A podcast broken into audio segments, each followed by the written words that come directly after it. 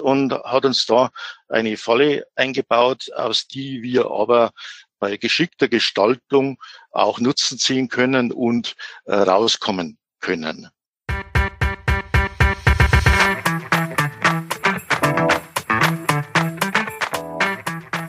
Hallo liebe Wissensdurstige, ich bin Julia Kaufmann von K&K Mystery Shopping and More aus Rostock und das neben mir ist Jan Tittelbach von Permanent Wirtschaftsförderung aus Düsseldorf. Wir beide haben Apothekers Corner als ein Online-Format für ApothekerInnen und mit der Apotheke verbundenen Unternehmen ins Leben gerufen. Wir wollen euch in regelmäßigen Abständen mit spannendem Inhalt von jeweils drei brancheninternen als auch branchenfremden Referenten versorgen und das Ganze digital. Denn wir glauben, dass durch die Anreize, die wir hier setzen können, ihr einfach entscheiden könnt, in welches Thema ihr später tiefer einsteigen wollt, um eure Apotheke einfach zu einem zukunftssicheren Erfolg zu führen. Viel Spaß bei dem folgenden Podcast und mehr unter apothekerscorner.de.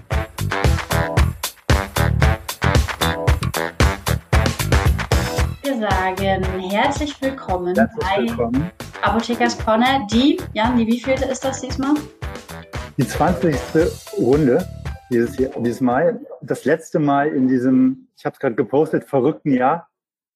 In vielerlei Hinsicht für Apothekers Corner war es auch ein verrücktes Jahr, denn äh, wir haben durch Corona, habe ich schon vorhin erzählt, ja einen extremen Boost bekommen. So viele Zuschauer, Zuhörer, ja, die haben alle das Webinar quasi kennengelernt und ähm, wir waren Vorreiter, ne Julia, mit vor drei Jahren angefangen. Ja, ich glaube, in unserem ersten Webinar waren irgendwie 15 Leute. Und wir haben uns sehr gefreut, dass so ein großer Anklang damals da war. Aber jetzt ist das ja quasi nichts. Ähm, denn jetzt kann und kennt ja jeder Webinare und nutzt das Ganze auch gerne. Apothekers Corner ist eine Sache, die ohne Partner und ohne starke Unterstützung so nicht möglich wäre.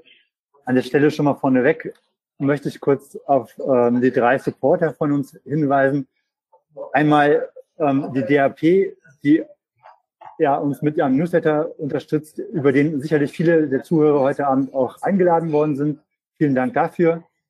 Ebenso die Apotheke heute, die uns promotet und äh, die Firma Insight Health, die uns mit A, äh, spannenden Referenten und Vorträgen unterstützt, Marktzahlen unterstützt und äh, dafür sorgt, dass wir dieses Format in der Form auch weiter betreiben können. Ja, äh, ähm, hallo und herzlich willkommen zu dem ersten Vortrag bei Apothekers Corner. Ich habe hier bei mir Hubert. Hubert ist Steuerberater und äh, ich muss sagen, ich habe einfach mal gegoogelt im Internet Steuerberater für Apotheken und der erste, der ausgespuckt wurde, ähm, ja, sind die Steuerberater für Apotheken und Hubert äh, kommt heute als ja quasi Repräsentant äh, her und möchte über ein ganz, ganz spannendes Thema sprechen. Wir haben uns nämlich überlegt, dass gerade Jahresende ist und man eigentlich nochmal über das Thema Steuern nachdenken sollte. Denn jetzt hat man die Möglichkeit, noch ein bisschen rechts und links vielleicht ein paar positive Einflüsse zu nehmen. So würde ich das doch einfach mal formulieren. Und ähm, wir freuen uns sehr, dass du heute da bist. Du hast über 40 Jahre Steuerberatererfahrung. Ähm, ich könnte dich also fast als graue Eminenz hier heute vorstellen. Du wirst wahrscheinlich sehr viele und gute Tipps haben, weil mit so viel Erfahrung können wir dir heute einfach nur zuhören. Und du möchtest uns heute fünf Tipps in 20 Minuten geben, wie Apotheker und Apothekerinnen, äh, sagen wir mal, die Steuerlast positiv beeinflussen können. In diesem Sinne schalte ich mich jetzt weg und sage, deine Bühne, deine 20 Minuten. Wir hören dir sehr gerne zu. Ja, vielen Dank, Julia. Ich hoffe, ihr versteht mich alle sehr gut. Vielen Dank für die einleitenden Worte. Du hast mich ja schon äh, vorgestellt. Äh, vielleicht noch mal ganz kurz. Äh, mein Name ist Hubert Gernot. Äh, ich bin Steuerberater, verteidigter Buchprüfer, Fachberater für die Heilberufe und wir beschäftigen uns seit vielen Jahren auch mit dem Bereich der Apotheken und der Heilberufe, auch mit der Digitalisierung, was heute ja noch kommen wird als Thema und auch mit der Unternehmensberatung Beratung.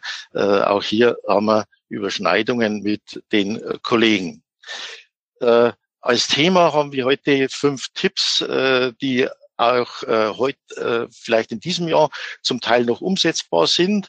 Der erste Steuertyp heißt Familienvertrag.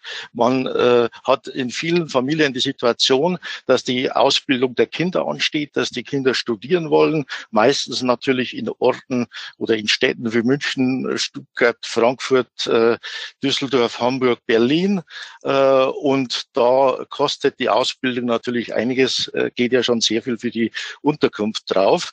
Äh, und diese Kosten sind bei den Eltern grundsätzlich mal steuerlich äh, nicht abzugsfähig, weil sie ja Kindergeld bekommen und man sagt, mit dem Kindergeld sei alles abgegolten. Wir wissen natürlich alle, dass das hinten und vorne nicht reicht. Jetzt, wenn wir hier die Apothekerfamilie haben, die Eltern haben Vermietungseinkünfte, haben Immobilien, dann lässt sich hier äh, der erste Typ toll umsetzen. Äh, der erste Tipp wäre das Thema Missbrauch oder Nutzungsüberlassung. Die Nutzungsberechtigung der Immobilie, die Einkunftsquelle wird auf das Kind oder auf das studierende Kind übertragen. Äh, die Kinder finanzieren daraus äh, ihr Studium und ihren Lebensunterhalt. In der Regel werden dann diese Mieteinkünfte aufgrund des Grundfreibetrags bei den Kindern nicht besteuert, äh, sind quasi steuerfrei und die Eltern müssen diese Einkünfte nicht mehr versteuern. Ein Beispiel dazu, Eltern sind Eigentümer einer Wohnung, einer Immobilie in einer äh, Stadt, äh, erzielen daraus äh, positive Einkünfte, nehmen hier 15.000 Euro an. Die Eltern liegen im Spitzensteuersatz, weil sie beide gut verdienen. Äh, sie zahlen dann auf diese Vermietungseinkünfte 7.500 Euro Steuern. Wir haben alle Steuern jetzt mal mit rund 50 Prozent angenommen, damit ihr alle gut mitrechnen könnt. Äh, halbieren ist einfacher wie hier mit 42 Prozent plus Soli plus Kirchensteuer oder 45 Prozent Reichensteuer plus Soli plus Kirchensteuer. Deshalb haben wir das einfacher gestaltet die Kinder erhalten jetzt in dem Fall das Niesbrauchsrecht an dieser äh, Immobilie und erzielen dann natürlich diese 15.000 Mieteinnahmen. Die Kinder können, wenn sie studieren, 6.000 Euro für die Ausbildungskosten äh, geltend machen, steuerlich pro Jahr. Dann würde man nach Abzug von den 15.000 bei 9.000 zu versteuerndes Einkommen liegen. Der Grundfreibetrag liegt aber bei 9.408 Euro. Das bedeutet keine Steuer beim Kind. Äh, also bei den Kindern sind diese 15.000 voll äh, nicht zu besteuern. Die Eltern zahlen netto aber nur 7.500, weil sie ja bisher 15.000 hatten, minus Steuer von 7,5. Wenn Sie umgekehrt rechnen, müssen Sie 30.000 pro Jahr hinlegen, damit Sie nachsteuern den Kindern 15.000 Euro geben können. Also ein Riesenunterschied zwischen Vor- und Nachsteuern. Was sind die Voraussetzungen dieses Modells? Der sichere Weg, den wir insbesondere natürlich bei minderjährigen Kindern auch wählen. Äh, bei anderen gibt es noch eine zweite Möglichkeit, ist das Missbrauchsrecht äh, notariell zu beurkunden und im Grundbuch einzutragen. Dann müssen natürlich die Mieter vom neuen Vermieter informiert werden, dass sie die Miete jetzt auf das Konto des Kindes überweisen. Das ist ganz wichtig, dass hier die tatsächliche Durchführung auch nachweisbar ist. Das Nichtbrauchsrecht muss auf mindestens fünf Jahre angelegt sein, damit es von der Finanzverwaltung akzeptiert wird. Der Bundesfinanzhof, also unser höchstes Steuergericht, hat auch noch eine Entscheidung getroffen, dass es äh, in bestimmten Fällen auch reichen würde, nur den Vermieter zu informieren, bitte in Zukunft ist dein Vermieter die Tochter. Bitte auf das Konto der Tochter die Miete überweisen. Äh, wer sich traut, wir haben das natürlich auch schon gemacht, kann auch äh, über diesen Weg äh, ohne Missbrauchsrecht das versuchen. Der sichere Weg ist natürlich die notarielle äh, Beurkundung. Auch äh, Grundstücksgesellschaft könnte man noch gründen. Also wir haben da noch schon sehr viele Ideen dazu. Was ist der Nachteil dieses Modells? Kein Modell ohne auch Nachteile. Natürlich kostet es Notarkosten. Diese sollten sich vom Kind tragen lassen, weil es dort absetzbar ist. Äh, die Abschreibung äh, geht verloren. Allerdings äh, gibt es häufig Immobilien wie Ostimmobilien oder Denkmalschutzimmobilien oder Altimmobilien, wo sowieso kaum mehr Abschreibung vorhanden ist. Diese sollte man dazu nutzen dann. Und äh, bei fehlender Vertragsregelung müssten die Eltern die Reparaturen machen. Hier sollte man im Vertrag reinschreiben, dass die Kinder diese Instandhaltung in diesem Zeitraum übernehmen. Natürlich unterliegt dieser Zuwendungsmissbrauch theoretisch der Schenkungssteuer, aber bei einem Freibetrag von 400.000 Euro ist es sicher kein Thema.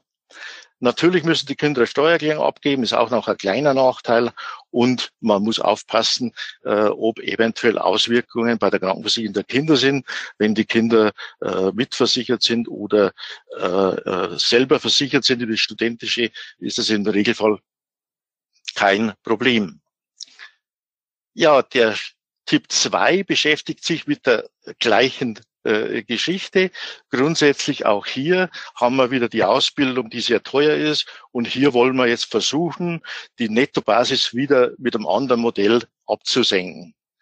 Äh, ich habe mal zusammengestellt, was bekomme ich an, an Unterstützung vom Staat aus dem Kindergeld, wenn ich nichts gestalte. Dann habe ich ganz geringe Steuervorteile. Es bleibt eigentlich nur äh, der Ausbildungsfreibetrag von 924 Euro. Äh, Sie lesen richtig pro Jahr pro Kind. Also das ist minimal und dadurch haben wir auch hier eine sehr geringe Ersparnis und äh, äh, diese äh, Regelung gilt, solange auch der Kindergeldanspruch besteht.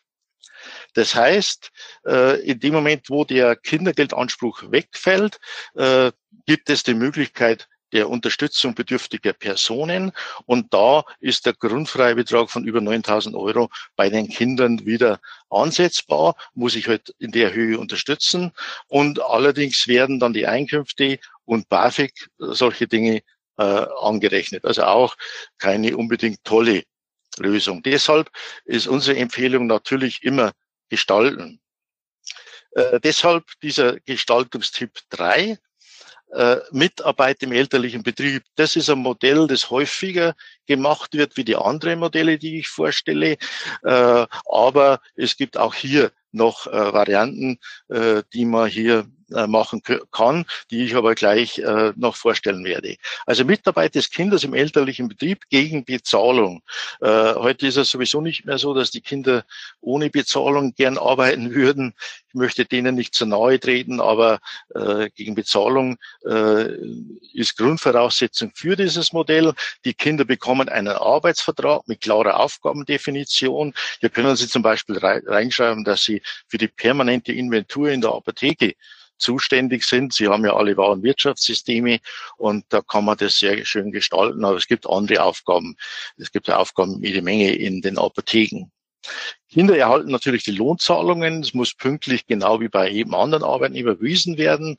Und diese Lohnzahlungen schmälern jetzt die Steuerlast der Eltern. Das sind ja Betriebsausgaben und sind dort abzugsfähig. Das Gehalt der Kinder bleibt bis 10.408 Euro, wenn es studiert, bis 16.408 Euro steuerfrei, also nicht besteuert. Dazu auch ein Beispiel, damit es nicht zu trocken wird. Eltern zahlen 800 Euro pro Monat als Lohn an die Kinder. Gewinn der Eltern sinkt um 9.600 Euro pro Jahr, Steuerlast um 4.800 Euro pro Jahr. Die Nettobelastung bei den Eltern ist 4.800 und umgekehrt, wenn das Kind die 9.600 Euro ohne Gestaltung bekommen soll, müssten die Eltern 19.200 Euro Vorsteuern verdienen um das dann bewerkstelligen zu können. Also haben die Kinder, die studieren, ein Steuersparpotenzial äh, von 16.408 Euro pro Jahr. Das sind einmal die Sonderausgaben Studienkosten von 6.000 Euro pro Jahr und dann der Grundfreibetrag von 9.408 Euro pro Jahr und der Werbungskostenpauschbetrag von 1.000 Euro. Voraussetzungen, schriftlicher Arbeitsvertrag. Arbeitsverhältnis muss tatsächlich durchgeführt sein, wirtschaftlich sinnvoll nachvollziehbar. Wichtig, die Gehaltszahlungen müssen regelmäßig überwiesen werden auf das Konto des Kindes. Getroffene Vereinbarungen müssen dem Fremdvergleich standhalten. Also genauso äh, wie mit einem fremden Dritten. Wenn der fremde Dritte 20 Euro pro Stunde bekommen würde, können es dem Kind nicht 50 Euro pro Stunde zahlen, aber die Dinge sind leicht einhaltbar. Ja, dann Steuertyp 4, den haben wir etwas aufgeteilt. Da möchte ich aus Zeitgründen den Teil Kapitalvermögen momentan äh, etwas hinten anstellen und etwas stiefmütterlich nur behandeln, weil Kapitalvermögen derzeit niedrig verzinst wird. Äh, da muss man schon sehr hohe Vermögen haben, um hier ordentliche Beträge übertragen zu können. Trotzdem gibt es natürlich Wertpapier Depots, die auch heute sehr gut laufen und wo sehr hohe Dividenden äh, verfügbar sind. Also Eltern verfügen über Kapitalvermögen, Sparerfreibetrag ist ausgeschöpft. Da müssen die Eltern 25 Prozent Abgeltungssteuer zahlen. Wenn man die überträgt, einerseits könnte man die Einkunftsquelle übertragen, andererseits könnte man auch das gesamte Kapitalvermögen übertragen. Das ist abhängig, ob die Eltern das noch als Altersvermögen brauchen. Und hier könnte man auch über 10.000 Euro äh, steuerfrei pro Kind rüberkriegen. Äh, das Beispiel mit 32.000 Euro, wie gesagt, ist sehr sportlich, weil äh, das muss schon ein sehr hohes Depot sein und ein sehr gut laufendes, sehr gut gepflegtes Depot. Aber äh, ganz außen vor lassen wollte ich dieses Beispiel auch nicht. Ja, dann komme ich zum sogenannten Studentenwohnungsmodell. Das trifft man jetzt mittlerweile oder wir gestalten das sehr häufig, weil wenn das Kind zu Ihnen kommt als Eltern äh, und sagt, ich möchte studieren, dann geht das erste los, äh, wo kriegen wir eine Wohnung äh, her? Und dann, wenn man genau an diese Studienorte geht, die ich am Anfang genannt habe, dann haben wir sehr hohe Mieten. Und da ist es häufig sehr, sehr günstig, wenn man statt der Miete hier dort vor Ort eine kleine Studentenwohnung kauft. Äh, diese Studentenwohnung dann verbilligt überlässt, das ist steuerlich zulässig. Sie müssen max, äh, Sie, Sie sollten oder müssen 66 zwei Drittel der ortsüblichen Miete verlangen, aber Sie können billiger vermieten. Sie haben dadurch als Eltern geringe Mieteinnahmen äh, und durch diese geringen Mieteinnahmen haben Sie natürlich negative Einkünfte Sie müssen da eventuell das finanzieren, Zinsen zahlen, Sie haben die Abschreibung, Sie möchten, Sie müssen vielleicht noch was reparieren, Sie zahlen das Hausgeld und haben hier äh, dann negative Einkünfte, die Sie wieder dann äh, abziehen können von der Steuer und Steuern sparen und vor allem die Miete bleibt in der Familie. Hierzu auch ein kleines Beispiel. Studentenwohnung äh, kaufen Eltern für 125.000 Euro. Das ist natürlich eine kleine Wohnung. Die, das Kind zahlt 350 Euro Miete verbilligt. Die Eltern erzielen negative Einkünfte von zum Beispiel hier 3000 Euro. Äh, diese reduzieren die Steuerlast. Die Mieteinnahme äh, von 4,2 bleibt in der Familie. Man bildet Sachwerte, was in der heutigen Zeit auch nicht äh, zu vernachlässigen ist. Statt Geldwerte haben wir dann Sachwerte und die alternativen Kosten wären ja 6.360 Euro, also 100 Prozent der Miete wären 530 Euro. Also haben wir hier auch wieder äh, das umgekehrt und haben äh, praktisch dem Kind was zugeführt und gleichzeitig Steuern äh, gespart, dem Kind äh, eine, eine Wohnung verschafft. Und wenn man diese Modelle dann äh, verbindet mit den anderen Modellen, Einkünfte äh, dem Kind zuführt, äh, dann sind die natürlich toll äh, in der und, und auch in, in der Umsetzung und im, im Steuervorteil.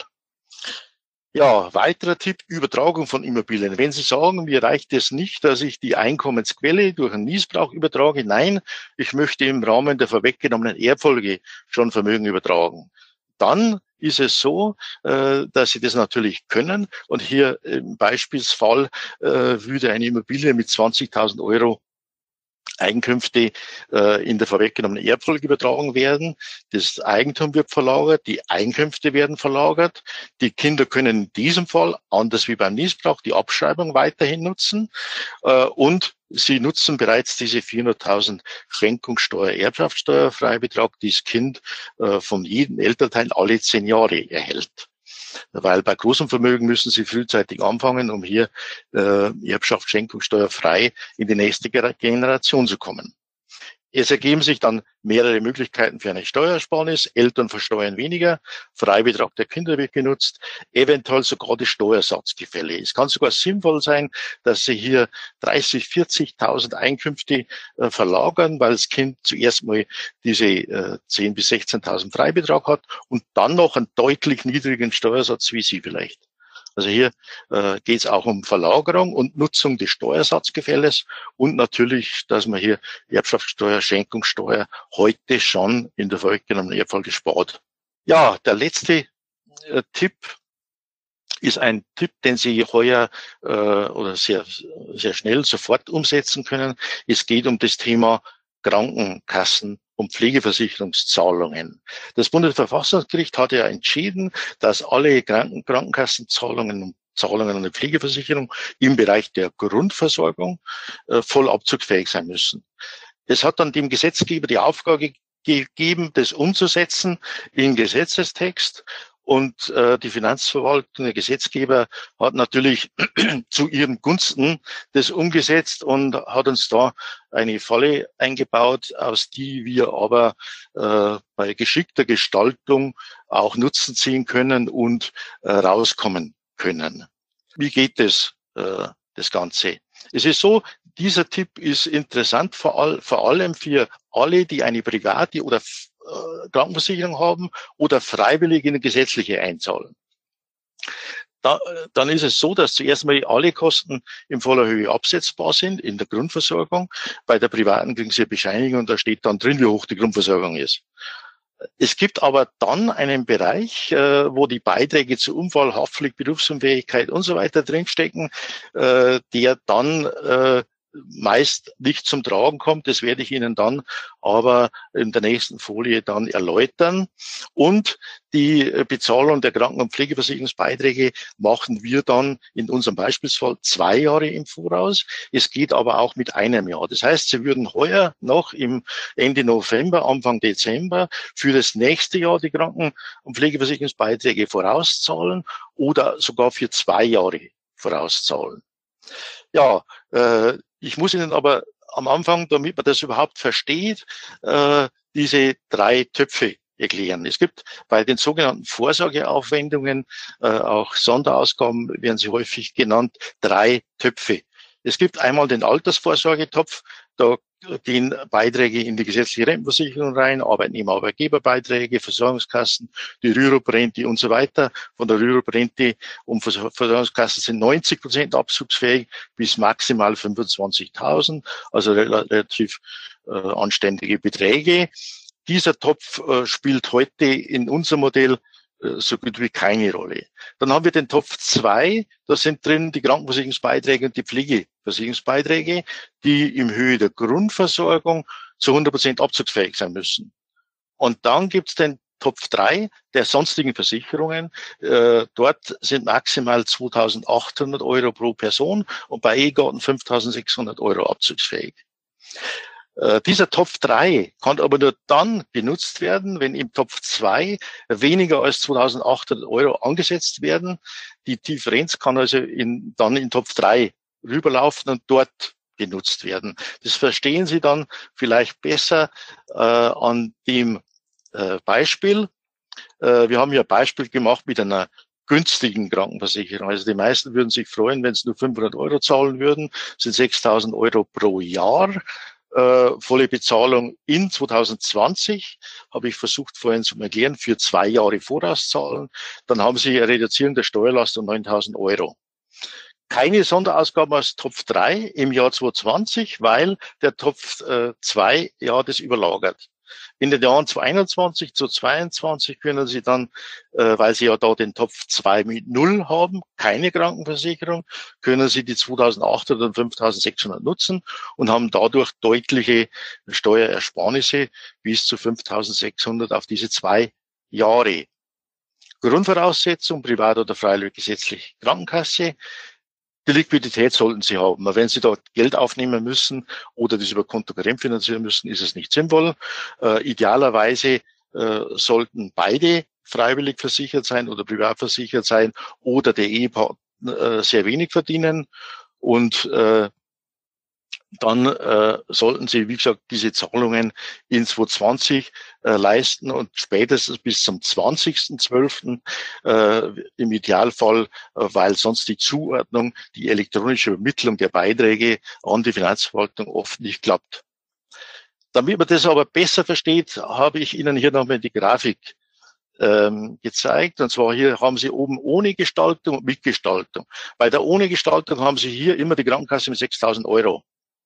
Sie sehen immer Steuervorteil 3.000 Euro. Wenn Sie auf die Seite mit Gestaltung gehen, dann sehen Sie hier Zahlung 18.000 Euro, also einmal 6.000 für 20, zweimal für die nächsten zwei Jahre. Haben Sie dann diese 18.000 genutzt, Steuervorteil 9.000. Topf 3 ist nicht nutzbar, weil der Topf 2 alles ausschließt. Jetzt haben Sie aber im Jahr 2021 null Krankenkasse und 2022 null Krankenkasse. Das heißt, der Topf 2 äh, ist leer, hat null.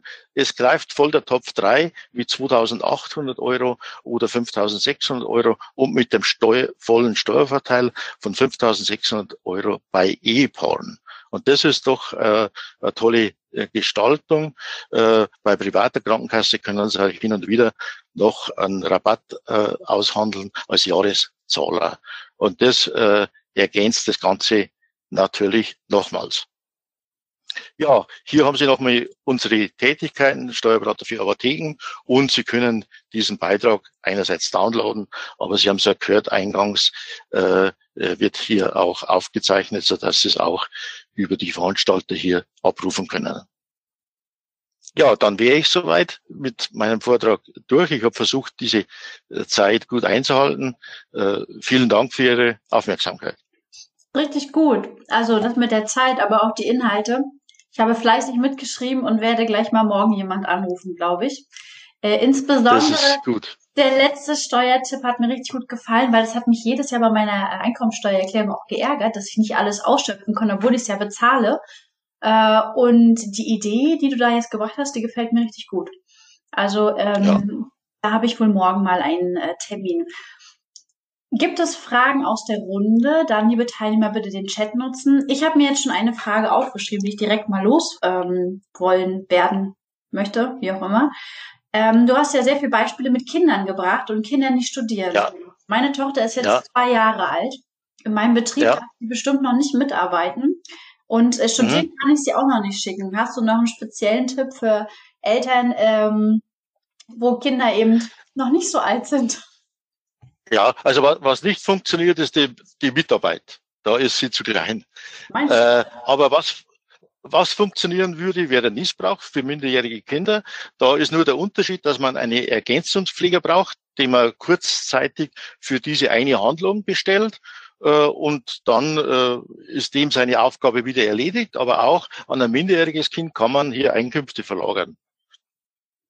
Okay. Wie gesagt, etwas, der, der Weg etwas umständlicher, weil die ja selbst nicht handeln können und äh, du als Mutter kannst sie ja nicht vertreten oder darfst sie ja nicht vertreten in diesem Geschäft. Also brauchst du kurze Zeit Ergänzungspfleger, das kann äh, eine Schwester, ein Bruder, ein Vater, mhm. äh, ein Opa, eine Oma sein, äh, kann ein Onkel, eine Tante sein äh, und die handelt quasi für dieses äh, Kind. Und wenn dieses Geschäft äh, nur Vorteile bringt, dann muss auch äh, ein, ein, ein Pfleger, äh, der vom Gericht her äh, das, das überprüft, zustimmen diesem okay. Geschäft. Etwas umständlicher, aber kann sich durchaus lohnen, weil du musst ja rechnen, wenn das Kind jetzt drei ist äh, und studiert dann, äh, fängt mit 19 Studium an, dann sind es ja 13, äh, 16 äh, Jahre dazwischen.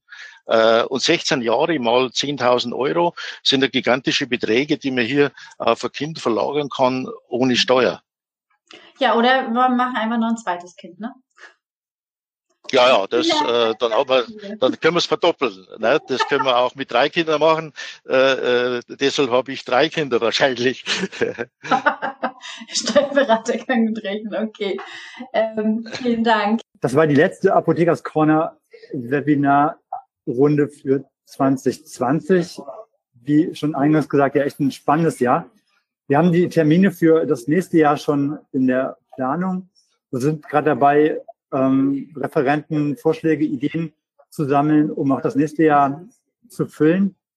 Und ähm, ich möchte an der Stelle nochmal aufrufen, alle, die zugehört haben und noch dabei sind, sich vielleicht auch nochmal zu melden bei uns mit Ideen, Ansätzen, Vorschlägen. Vielleicht kennt ja jemand einen Referenten oder hat jemand selber vielleicht Lust von seinen Erfahrungen im Alltag von Spezialisierung zu berichten und uns und unser Projekt an der Stelle vielleicht mit tollen Informationen weiterzubringen.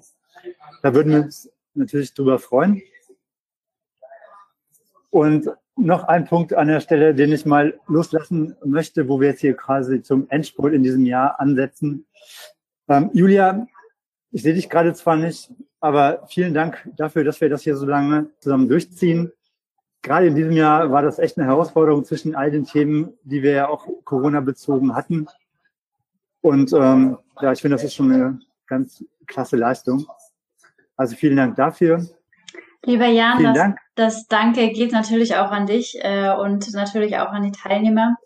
Wir freuen uns schon auf wirklich die nächste Runde Apothekers Corner. Der nächste Termin wird im Januar 2021 stattfinden und wir hoffen, dass wir dann ein entspannteres Jahr haben werden. Ähm, lieben ja, Dank auch an alle Sponsoren, denn Apothekers Corner, muss man ehrlicherweise sagen, ist ein ausgeartetes Hobby von uns beiden. Und ohne Sponsoren äh, würde es langsam nicht mehr gehen, weil die Technik zu groß und zu teuer wird. Also auch nochmal ein liebes Danke in die Richtung und natürlich auch an unsere Tatjana Kiefler, unsere virtuelle Assistentin, die im Nachgang dafür sorgt, dass alle, die jetzt vielleicht äh, nicht dabei waren und sich das Ganze nochmal anhören wollen, dass wir einen tollen Podcast haben. In diesem Sinne äh, würde ich sagen, husch husch, alle nach Hause, äh, Abendbrot essen, Füße hochlegen und äh, man sagt ja, dass man im Schlaf das Gelernte verarbeitet. Deswegen würde ich sagen, einfach schnell ins Bett. Macht's gut, ihr Lieben. Ciao, ciao. Vielen Dank. Tschüss.